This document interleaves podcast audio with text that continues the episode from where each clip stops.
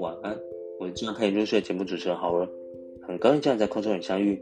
今天是本节目第二届第十集，将会呈现世界名著《安徒生童话故事》。希望这整篇故事能助你好眠外，也能增进你的英文自然听力。那事不宜迟，让我们开始吧。河马墓中的玫瑰，东方的所有歌曲都在诉说夜莺在寂静的星光之夜对玫瑰的爱。有意的歌者唱着芬芳的花。在离士麦那不远的地方，商人驾着他满载的骆驼。当他们在高耸中日下穿越圣地时，骄傲地拱起长长的脖子。他们看到了一片玫瑰花里，斑鸠在高大的树枝间飞翔，阳光洒在它的翅膀上，闪闪发光，仿佛珍珠母。玫瑰从上长了一朵花，比所有的花都美丽。夜莺向它歌唱它的悲伤。但是玫瑰保持沉默，甚至连一颗露珠都没有落在它的叶子上，像一颗同情的泪水。最后，他在一堆石头上低下头，说道：“世界上最伟大的歌手长眠于此，我将在他的坟墓上播撒我的芬芳。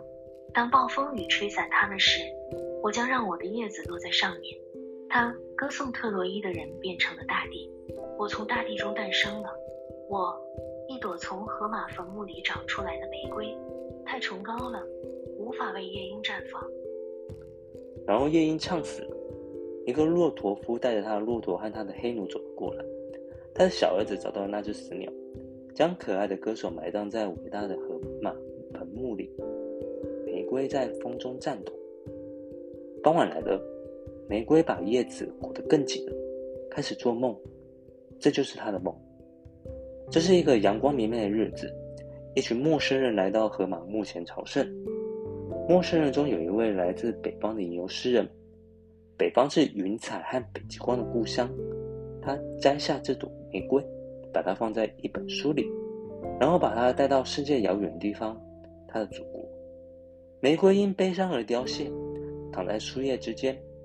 他在自己家里打开这本书，说。河马坟墓里的一朵玫瑰。然后花从梦中醒来，在风中颤抖，一滴露珠从树叶上滴落在歌手坟墓上。太阳升起来了，花开的比以往更加美丽。天很热，它还在自己温暖的亚洲。这时，脚步声越来越近。玫瑰在梦中见过的陌生人走过来。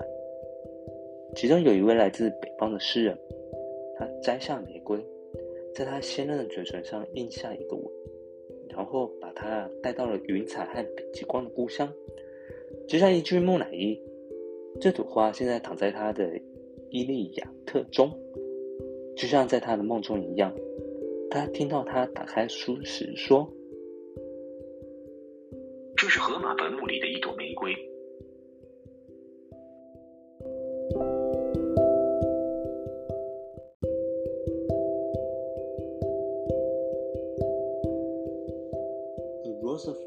Homer's. All the songs of the East speak of the love of a nightingale for the rose in the silent starlight night.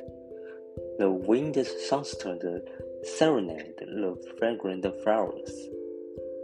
Not far from Smyrna, where the merchant drives his loaded camels, proudly arching their long necks as they journey benefit the lofty point over holy ground. They saw a hedge of roses. The turtle dove flew among the branches of the tall trees, and as the sunbeams fell upon her wings, they glistened as if they were mother of a pearl. On the rose bush grew a flower, more beautiful than them all and her the nightingale song of his woe. But the rose remained silent. Not even a dewdrop lay like a tear of sympathy on her lips. At last she bowed her head over a heap of stones and said,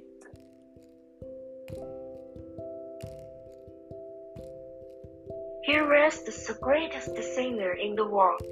Over the dune will I spread my fragrance, and on it I will let my leaves fall when the storm scatters them. He who son of Friday came earth, and from that earth I have sprung. I arose from the grave of Homer, and to lift it to bloom for a nightingale.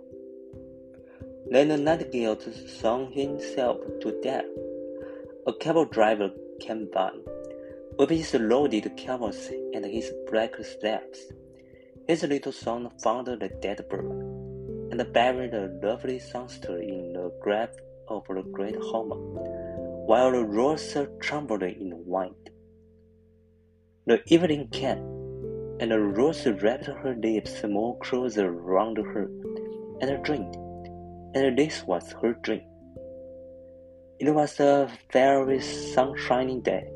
A crowd of strangers drew near who had undertaken a picnic to the grave of Homer.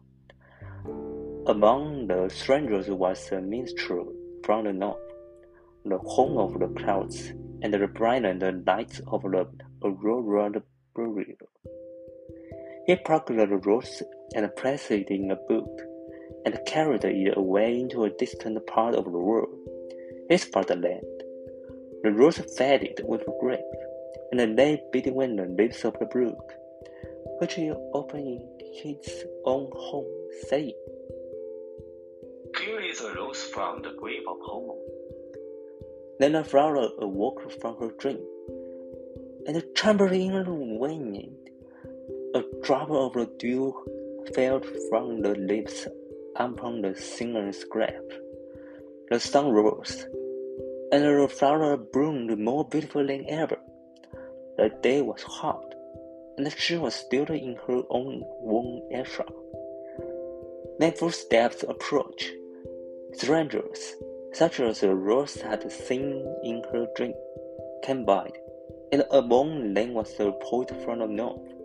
He plucked the rose pressed a kiss under her fresh mouth, and carried her away to the home of the clouds and the northern lights. Like the mummy, the flower now rested in his Iliad, and as in her dream, she hears him say, and he opens the book. Here is a rose from the grave of Homer.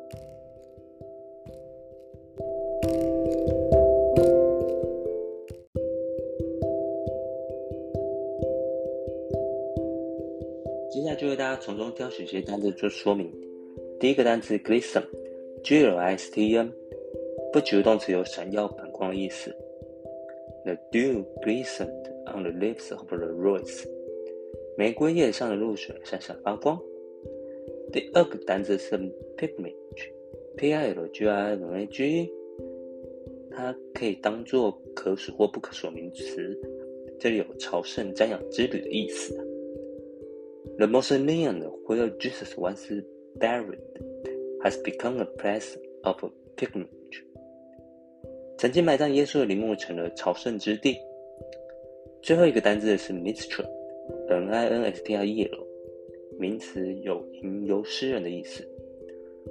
The minstrel had been to many countries before he came here。在来到这里之前，这个吟游诗人已经去过很多国家。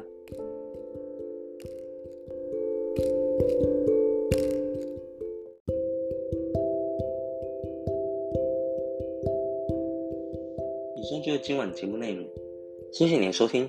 愿在神的同在下，让你今晚有个好梦。我们下次在空中与相遇哦，晚安。